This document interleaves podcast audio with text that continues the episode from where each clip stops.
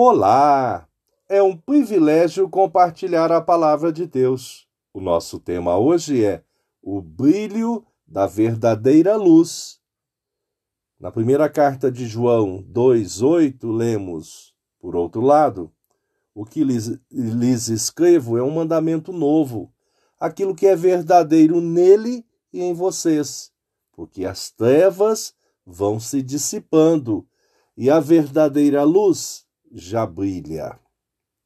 Brilho e luz, conforme o dicionário online de português disse brilho, luz viva e cintilante que emana ou reflete de esplendor, cintilação.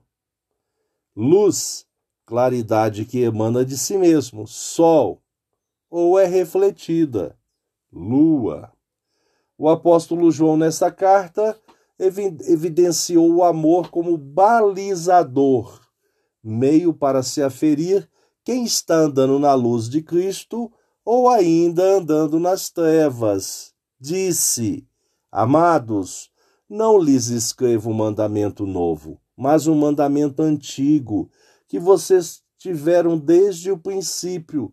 Esse mandamento antigo é a palavra que vocês ouviram. Por outro lado, o que lhes escrevo é um mandamento novo, aquilo que é verdadeiro nele e em vocês, porque as trevas, as trevas vão se dissipando e a verdadeira luz já brilha. Quem diz estar na luz, mas odeia o seu irmão, está nas trevas até agora. A importância do testemunho evidenciando as verdades bíblicas transformadoras, ouvidas, impregnadas em nosso caráter, transmitidas ao próximo por nossas ações e atitudes. Assim enfatizou: quem diz estar nas trevas, mas odeia o seu irmão, está nas trevas até agora.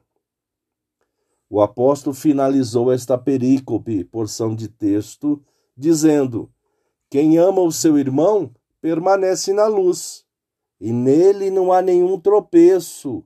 Mas quem odeia o seu irmão está nas trevas, anda nas trevas e não sabe para onde vai, porque as trevas lhe cegaram os olhos.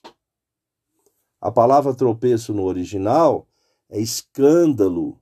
Assim concluímos que quem ama o seu irmão está na luz e não provoca nenhum escândalo. Pensamento para o dia. Obrigado, Jesus, porque o teu amor é refletido em nós. Deus te abençoe.